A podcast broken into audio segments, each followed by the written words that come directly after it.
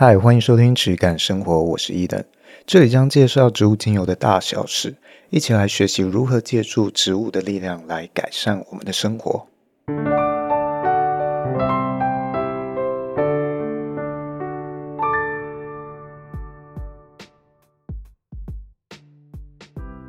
Hello，今天这一集来跟大家聊一下啊、有一些精油相关的常见问题哦，那。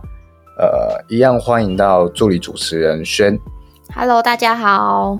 哦，那刚好最近呢、啊，有一些听到我 Podcast 的人，那有来做询问哦，来问一些精油相关的问题。那我觉得，哎，有一些问题蛮好的，所以我就拉出来直接做一集。这集主要大概会讲的就是，哎，精油的使用期限的问题哦，它到底有没有一个使用期限？哦，还有精油的保存，那精油是不是一种油哦？还有怎么样的价格是比较合理的？呃，有 CP 值的哦，主要这几个主题。那精油使用期限，哎，我不知道，呃，轩你在买这些蜡烛啊什么，它通常会怎么标它的使用期限？如果你说蜡烛的话，因为上次也有提到，我是买就是那种自己就是做的那种小店做的嘛，嗯、所以它不太会标使用期限。然后外面的话，感觉就是在外壳上面会大概标一下，可能五年之类的使用期限，就是一般的精油啦。嗯、但是过了五年，它就会坏掉吗？我其实也不太确定。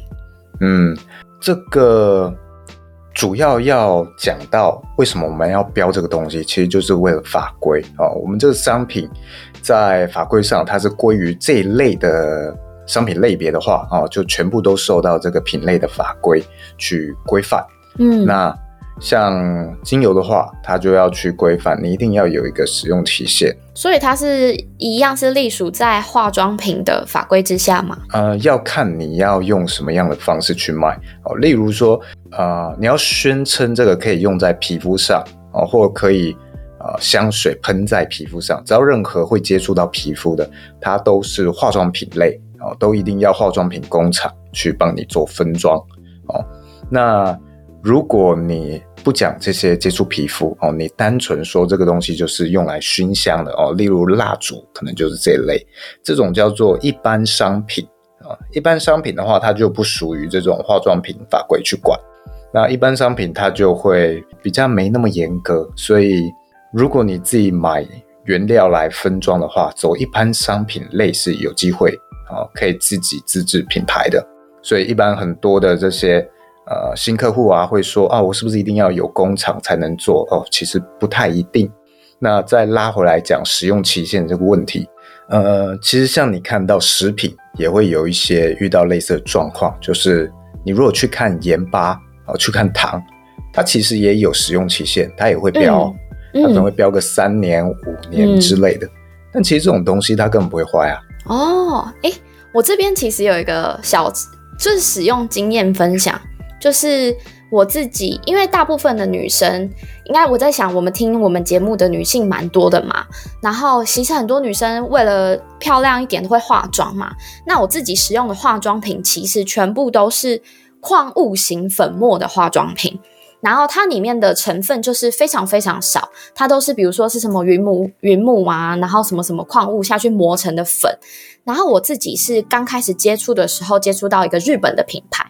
然后，因为因缘机会之下，跟他们这个引进的代理商认识，然后代理商其实有跟我说，在日本这个东西是不需要标它的使用期限的，因为粉末它并没有防腐这件事情，它全部都是粉，它不会有水分，它不会造成细菌等等的，所以它，但是他说引进台湾，因为化妆品法规之下，所以就一定需要标一个年份，可是他跟我说，这个年份你过期了之后，也还是可以使用的，对。对。但是，因为我们的标示方式比较单一，它不像国外有拆分这么多细节或标示方法。嗯，那消费者就会很容易去联想到说，超过这个期限我就不要去用了。嗯，我就我这个东西可能就是坏掉、腐坏之类的，嗯、会对人体有害哦。台湾的消费者比较容易会联想到这方面，那这个会是比较不利于环保，比较容易会造成浪费的状况。嗯，没错。因为像是国外的话，很多食品它的标示其实是叫做 best before，就是你在这个期限之前是我最推荐你去品尝的，它能够保有我想要给你呈现的风味。嗯、那超过之后哦，它也不代表它就坏掉哦，它可能风味会比较流失一些，但是它通常也都还可以吃。嗯，那有没有真正腐坏坏掉？你就看它。呃，有没有发霉呀、啊，或者是真的气味变很多，你自己去判断嘛。嗯、哦，这个精油的状况就会有点类似哦，不是所有国家都像台湾这样标。那像我们在跟国外买的时候，哦，大部分也不会跟你说这个，呃，我去规范你说这个东西限期多久。那少部分有标的，它也是跟你标 best before 哦。可能哪个年份之前啊、哦，我会建议你使用完毕，但也不代表这个东西坏掉。嗯，精油的状况它其实比较特别，有些人会觉得是不是我这样讲，那所有的东西它精油都不会改变哦？那就也不是这样子哦。它有一些精油，它其实放了很久之后，它反而越放越醇越香哦，哦。例如檀香、台湾桧木。或者一些根茎类啊、木头类去萃取的精油，通常有这样的性质，它越放它的气味会变得越沉稳。嗯，那如果是一般会讲比较不耐放的哦，市场上讲不耐放就是柑橘类的精油哦。为什么会这样讲？是因为柑橘类啊、呃，你在香水里面它会被分在前调哦，前调的气味是因为它是很容易挥发。它的气味是第一时间就冲出来，你第一个闻到的味道，那也代表说它比较容易跑进空气里面。嗯，那像柑橘以甜橙来讲的话，它里面的这个甜美的那个气味啊，那个甜甜的气味，它就最容易跑掉。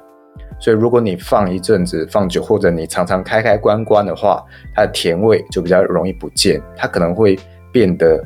久了之后，它会变得有点像柠檬之类的气味哦，但会不会代表说它就坏掉？哦，其实也不一定。你真的要用的话，它一样也可以用。嗯，那有些机构它会教学说，你超过使用期限的精油，它比较容易造成刺激。那我提供我自己个人的经验，我是觉得还好，因为我有很多的精油。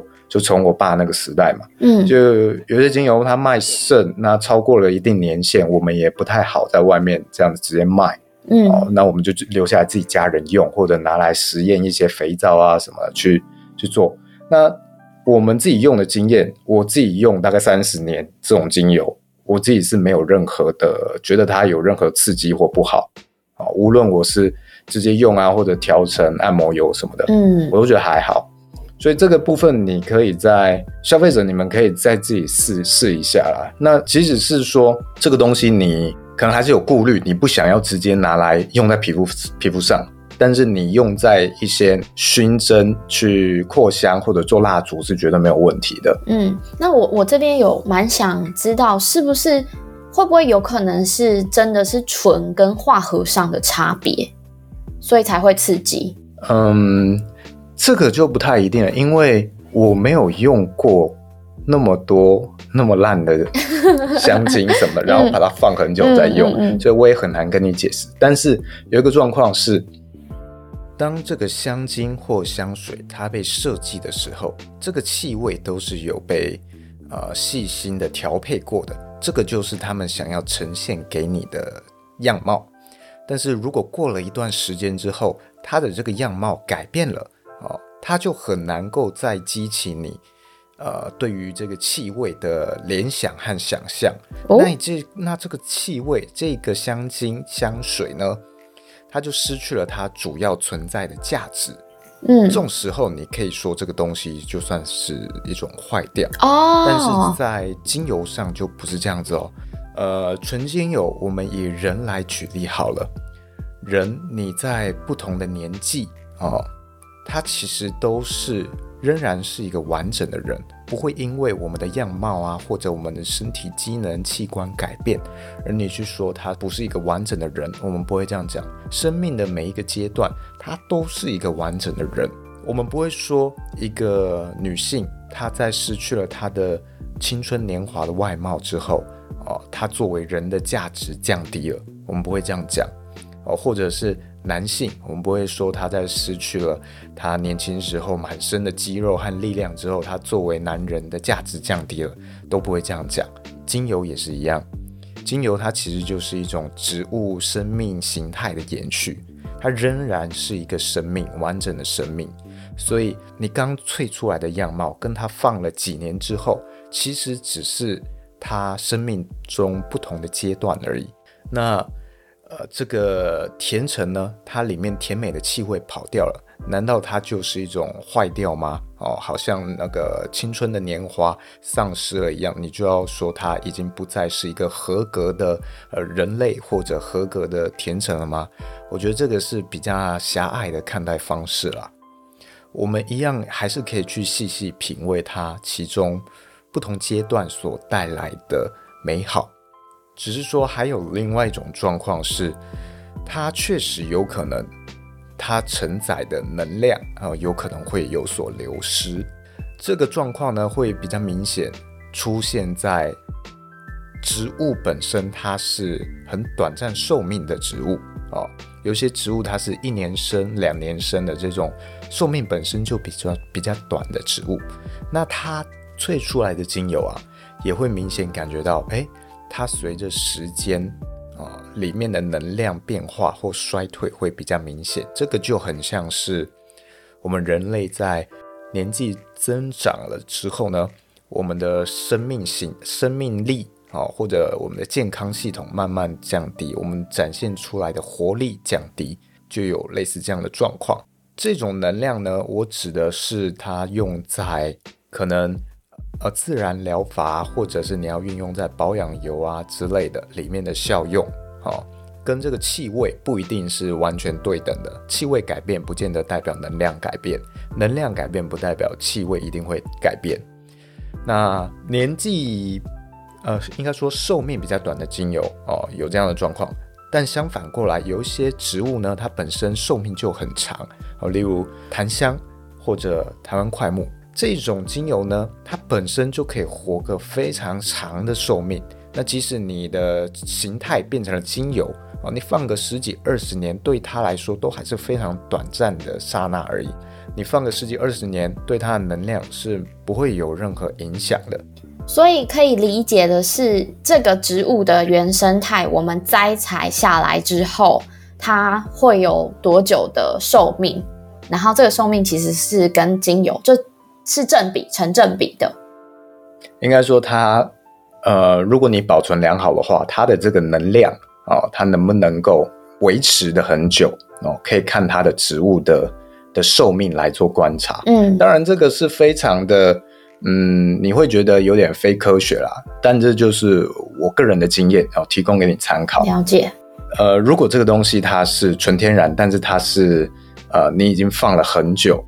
我觉得你是不用太担心，嗯，就是如果它本身这个植物是寿命很长的话，你不用太担心。甚至我们在找这种呃檀香，我们反而希望它放得更久一点，因为它刚萃出来的时候，你会闻起来它有点太轻，没有我们想要的那种深沉的气味。但放久了之后，它会有一种催化的效果，哦，反而是我们更想要的。那再拉回来讲到你刚刚讲香精这一类放久的话。因为它本身不是一个植物的生命形态延续，这些东西挥发掉了之后，它也不会有什么呃能量啊什么的，它挥发掉就是挥发掉了，它的这个香味结构、香气结构也破坏掉了，它并不会转化成任何形式。嗯、例如说，呃，你刚刚我们刚刚讲的甜橙，即使它甜味挥发掉了之后，它也只是转化成另外一个形式存在哦，可有可能能量比较弱，但它终究是一个。完整的形态，嗯，它只是转化了不同形态，但是香精这一类的话，就已经偏离了原本这个调香师啊，他去制造时候的配方了，所以它的效用啊差异都会差很多，嗯。那再来可以就聊到精油要怎么样去保存。嗯，精油的保存呢，呃，我就会建议你玻璃一定是要用深色的啊。你要装，你不要用这个什么亚克力呀、啊，或者是耐腐蚀塑胶去长期存放。嗯，哦，甚至铝瓶类、铝罐类也不适合。我们在进口的时候啊，常常会是用这个铝瓶啊，铝瓶去做运送。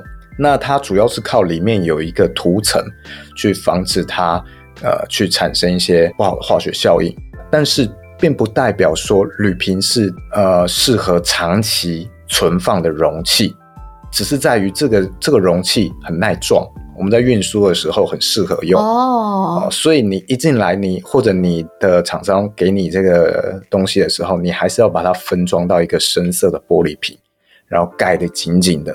这个才适合长时间去存放，然后要放在一个啊、呃，最好是没有阳光的地方哦、呃，没有太高低气温变化的地方，常温基本上都还 OK 啦。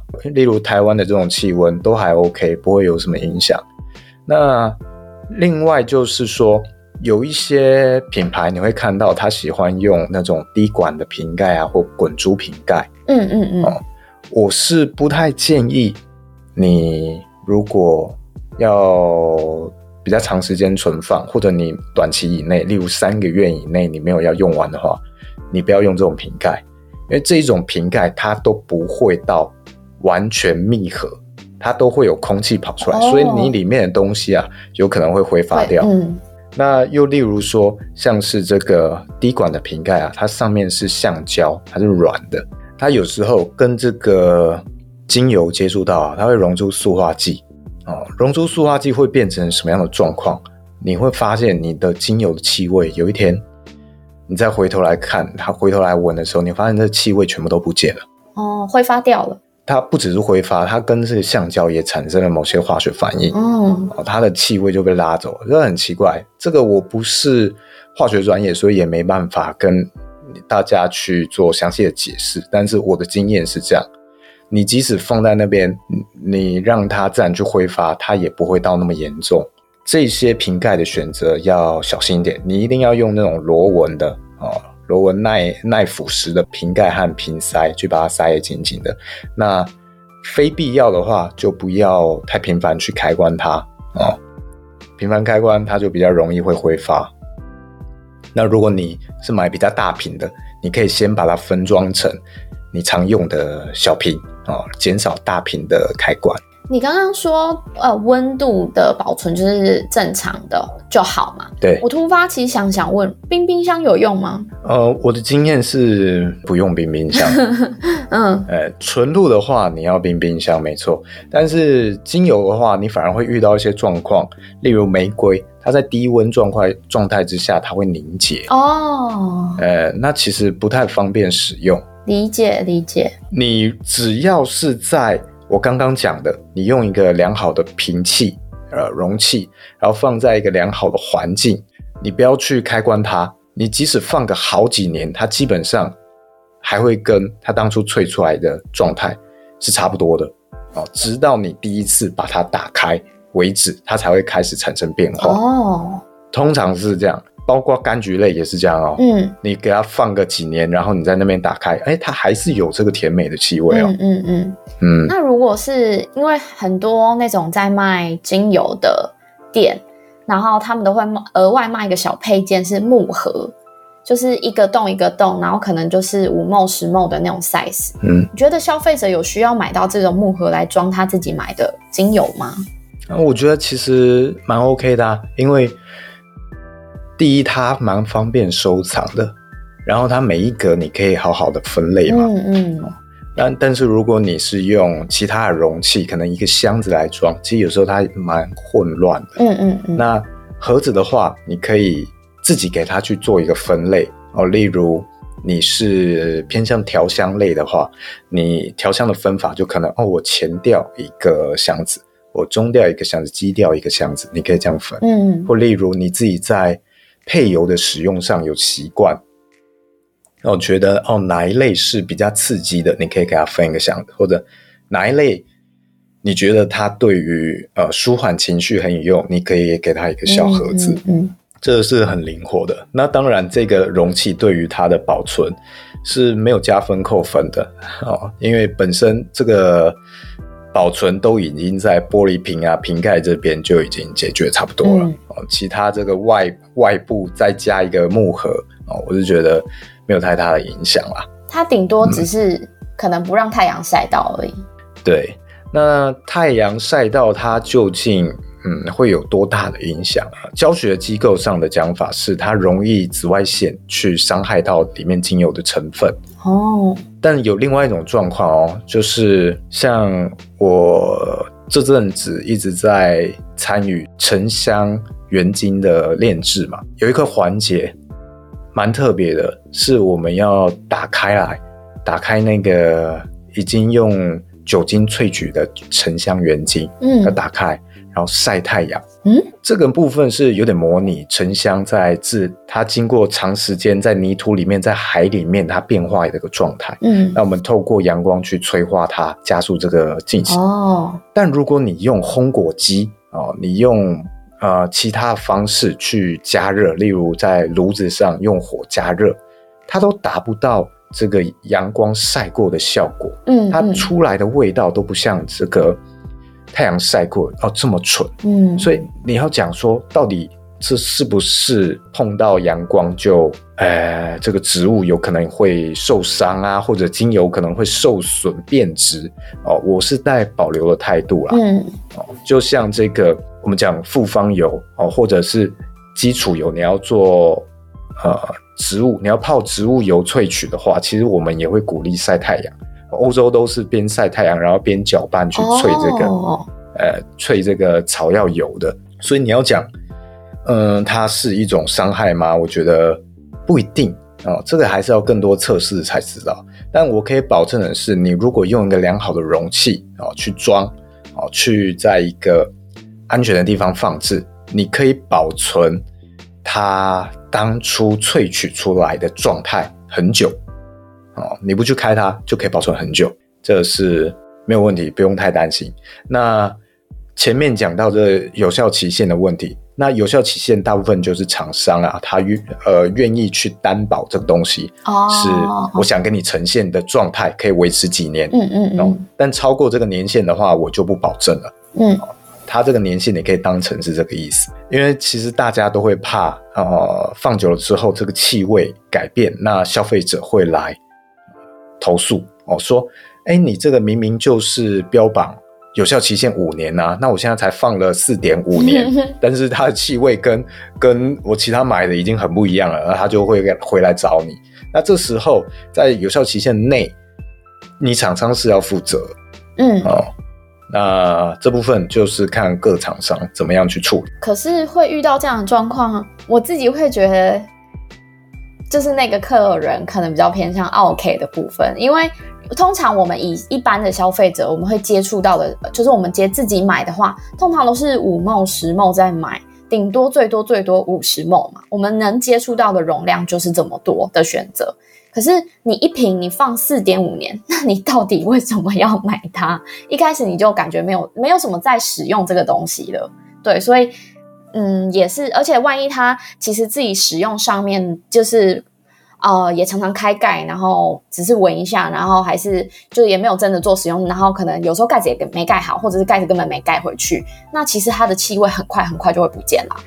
通常我们常常会说。你在开呃有效期限可能三年的话，我会建议你开封之后六个月以内使用完毕之类的这种方式。嗯嗯、但是我们也没有办法去检验你到底是什么时候开的，所以你这个期限到底要写到多长？嗯、你要为这个商品这种风险啊、呃，要负责到什么程度？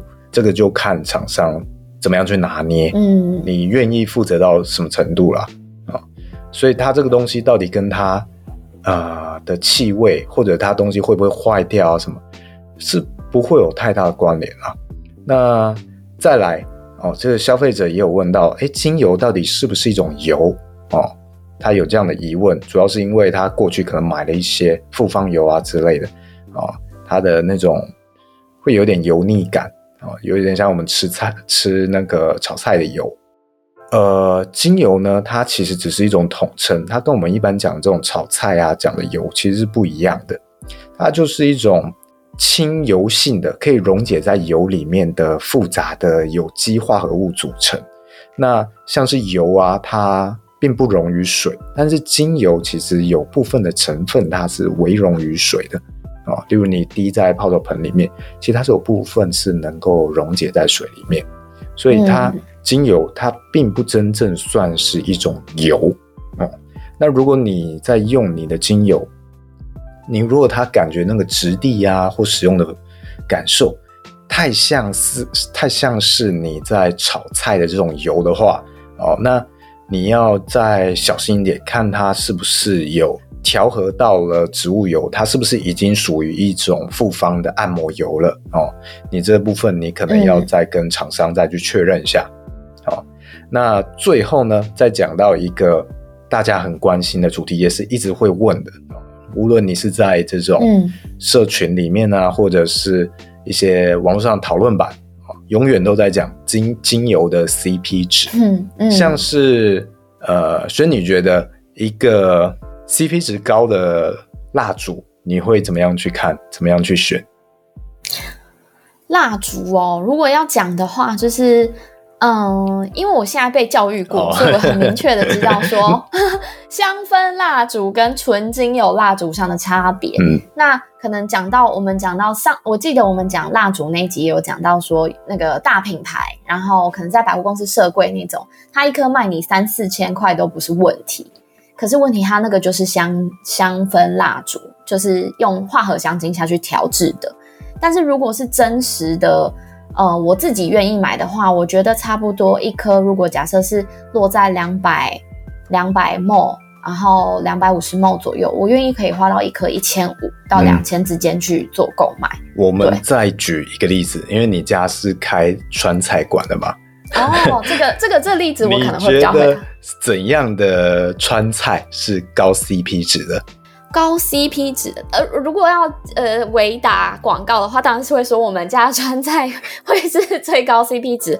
但是因为，呃，很多现在有很多，比如说有连锁店，然后也有那种地方的特色小店。我讲连锁店好了，连锁店的话，很多连锁店都有主打他们的川菜是很道地的，嗯，然后也有主打他们的用的料很好。但是其实有时候一吃，我舌头有被训练过，所以我一吃就会吃得出来。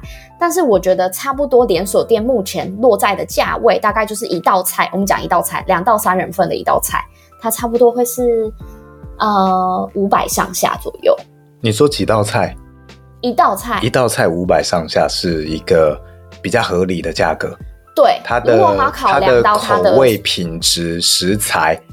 各方面都比较平均，我自己愿意会花这个钱，嗯、对。但是目前的话，不太会有这个价钱。就是以连锁店的话，差不多一道菜是两到三百块左右，嗯、或甚至最贵最贵的话，可能要四四百块到快要五百块。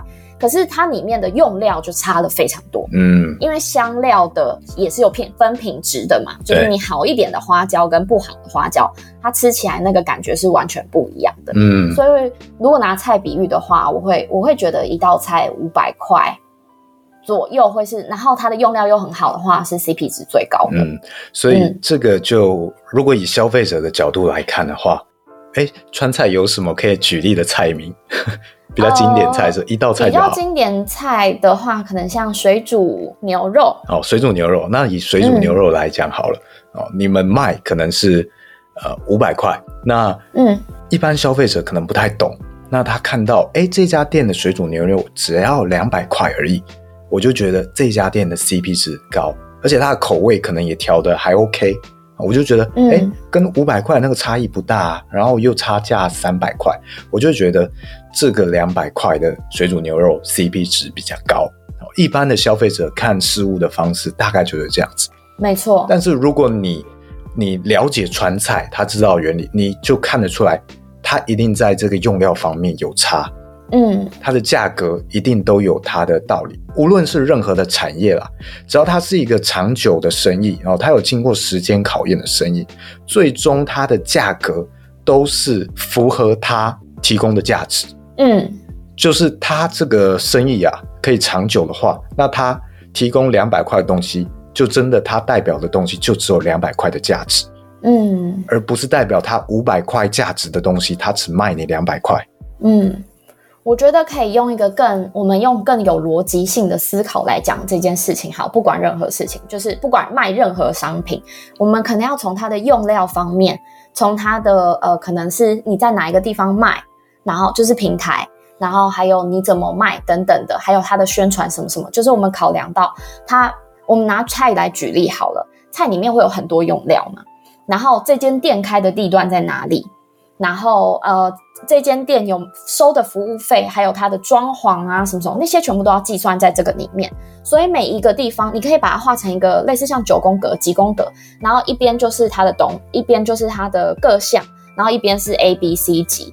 那每一级它可能有一个，有一些它可能是装潢非常高端，所以它会是 A 级。可是它用料可能用的是呃很烂的牛肉。那它可能就是 C 级，那这样子这样子，它这些东西就是综合乘下来会是它的价钱。其实那个背后的金钱，就是价格的背后都是这样被计算出来的。嗯，所以其实你在看的时候，你发现这个东西卖你两百块，可是它在一个非常非常高端或非常非常呃地段非常好的地方卖，可是只卖你两百块。那可能他很多钱都是放在了它的包装上面啊，它的呃地段上面，所以就代表它的用料可能没那么好。嗯，这是我我自己的后来得出来，就是最可以帮助我自己去思考的，想思考这个价钱定价的，就是一个模式这样子。对，那。再假如说你一盘水煮牛肉，如果你愿意用到非常好的好的料，哦，例如你就是坚持你要自己养牛，嗯、然后再来然后卖，或者你坚持要用很高等级的日本牛肉、嗯、日本和牛来做这个东西，嗯，你要卖一克两三千块，那你要怎么评断它的 CP 值？你怎么跟两百块的水煮牛肉来来做比较？这其实都已经是。不一样的东西了，嗯，那主要还是你要看它提供的价值，它有没有符这个价格有没有符合它的价值，这个才叫做 CP 值，嗯，而不是你比较同样一个品名的东西它的价格，嗯，它只能叫做比较比较，就是谁比较便宜而已，呃，对，你还是要比它的品质，嗯、哦，它提供你的附加价值、嗯、是，也许你在这个 CP 值里面你是没办法去计算的。嗯，所以你没有办法用这种 C B 值来做比较，而且其实还有很多层面是包含你购买者的心态，就是心理状态。因为有些人会觉得买这些东西对他来说是疗愈，或用某些东西对他来说是疗愈，那那个疗愈的价钱是没有办法被计算的。嗯，对。我再举一个例例子，如果大家有了解过保养品、化妆品业的话，嗯，通常一个专柜的，呃，我讲乳液好了。哦、嗯，他们专柜卖乳液，假设他们卖五千块一瓶，它的原料的价格啊，其实跟你开价卖的乳液不会差到非常多，不，不会差到非常多。嗯、化妆品它的所有的行业都有它应该有的呃一个叫定倍率的词，就是它有它呃能够生存下去，它的原料跟它的最终售价的固定比率。以化妆品、保养品业来举例，嗯、它大概是落在原料的二十到五十倍。哦，嗯、你乍听之下，消费者听他会觉得，哇塞，怎么会那么高？怎么会那么贵？我都在买空气，是不是？哦，不是。羊仔。对，如果你今天有一个人跳出来说，哦，我不要，我我不要做这种暴利，我要卖五倍就好，我要卖十倍就好，哦，你就做不下去，你一定倒掉，因为这个就是经过市场检验，嗯、你一定要这个倍率，你才活得下来。为什么？因为你的成本，你的行销成本，你也要算进去。嗯，哦，你例如这个行业的话，行销成本会落在零售价的五十趴左右，差不多。对啊，五千块的东西，你可能你的行销通路，你就会花掉两千五。嗯，还不算你那个原料的成本。嗯，所以你这个东西，你还要再拆很多，例如你促销的折扣啦、会员的折扣啦什么的，嗯、拆拆，其实你要运行真的不容易。没错，所以真的不存在任何的暴利啊、哦！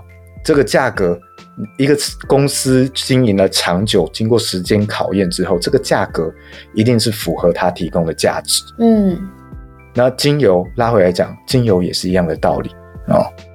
所以你一个卖两百块的精油，它长久的生意哦，可以这样子卖下去，代表它就是符合它两千两百块的价值。嗯，但是你另一方面，你可能会听到同一种精油，它卖的是两千块哦。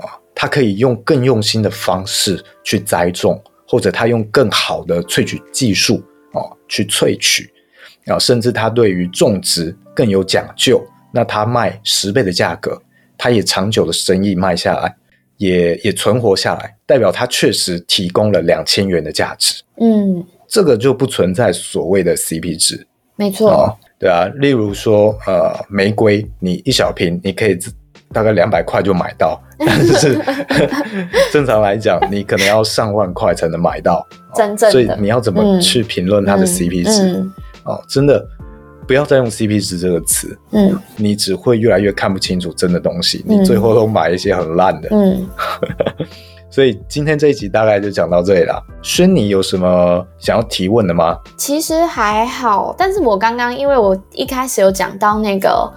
呃，就是呃，我都用矿物彩妆这件事情。对，我上礼拜有一个小小的心得可以跟大家分享，就是、嗯、呃，我有一天，哎、欸，因为我现在是 work from home 的期间，然后我只有固定礼拜三要去公司一天，然后总是出门你需要装备一下自己，所以需要化个妆。嗯即便戴口罩也是。那我回来口红也是吗？我没有画口红，因为 因为这个太麻烦了。你戴口罩，以外的地方，对对对，口罩以外就是口罩以上的地方。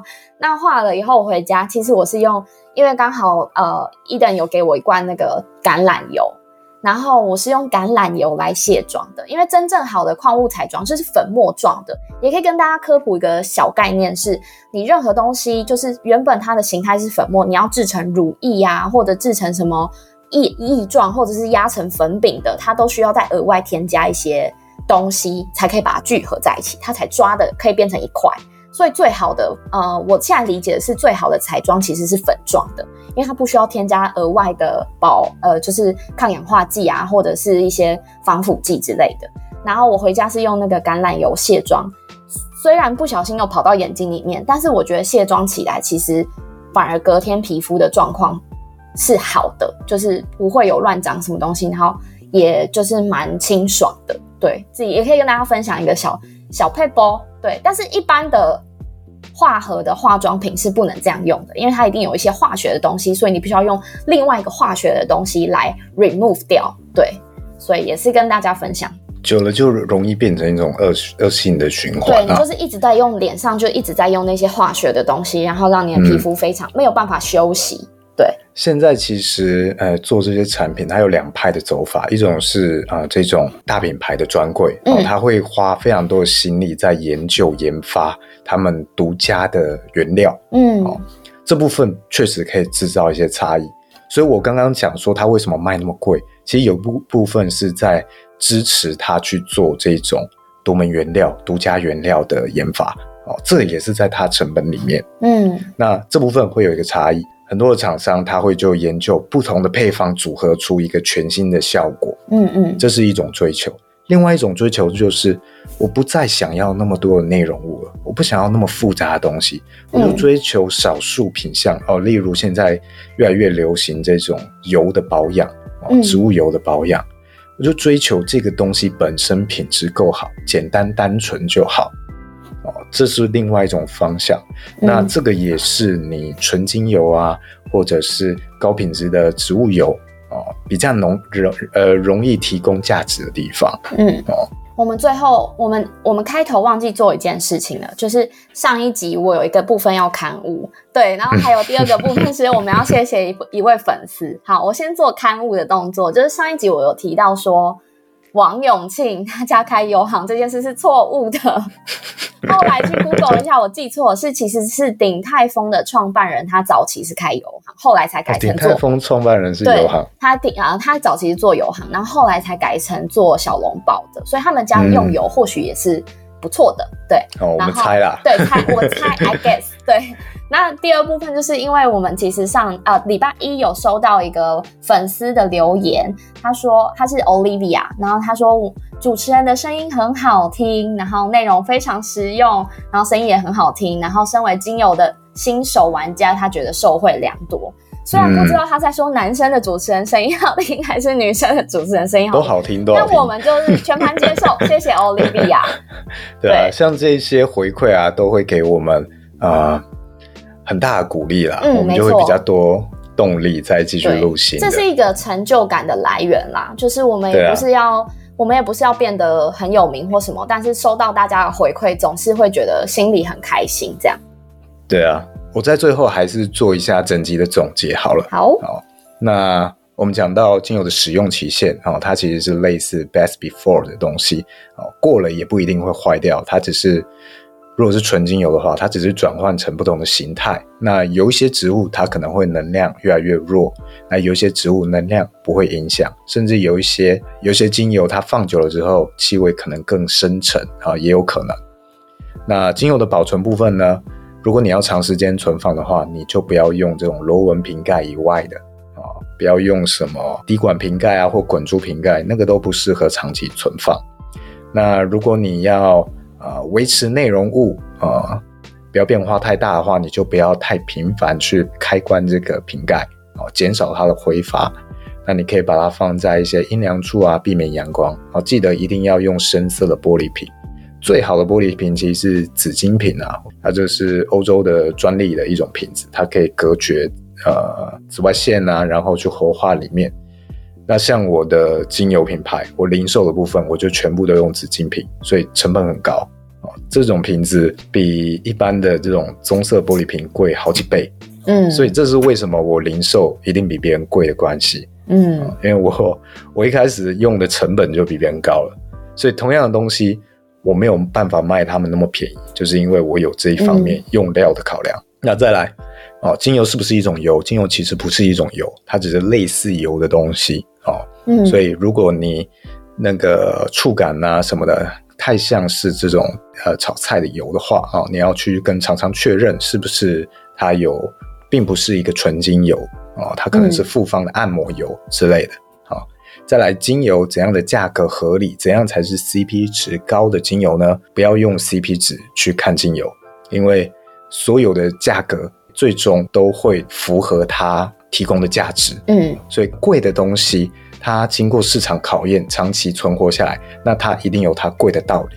便宜的东西，它也一定会有它便宜的道理。如果它真的品质很好，那为什么相同的东西它要卖的比别人便宜？它要品质好，它一定会比别人负担更多的成本。嗯，那最终它的价格一定会往上拉，所以这部分都是要考量到的。好，所以这就是大概这一集的总结。如果有任何问题啊，或任何困惑的东西啊，什么，其实都可以在留言评论啊。嗯嗯，可以在 Apple Podcast 上面帮我们留言。对啊，看能不能拉一集进来讲新的。嗯，那记得。给我们一个五星的好评啊！如果你还没有追踪订阅的话啊，记得订阅一下啊，才不会错过我们新集数的发表、嗯、发布啊。大概是每一集会有每个礼拜，每一个礼拜会有一集新的。嗯、好，那这一集就大致上这样，谢谢大家，谢谢大家。拜拜。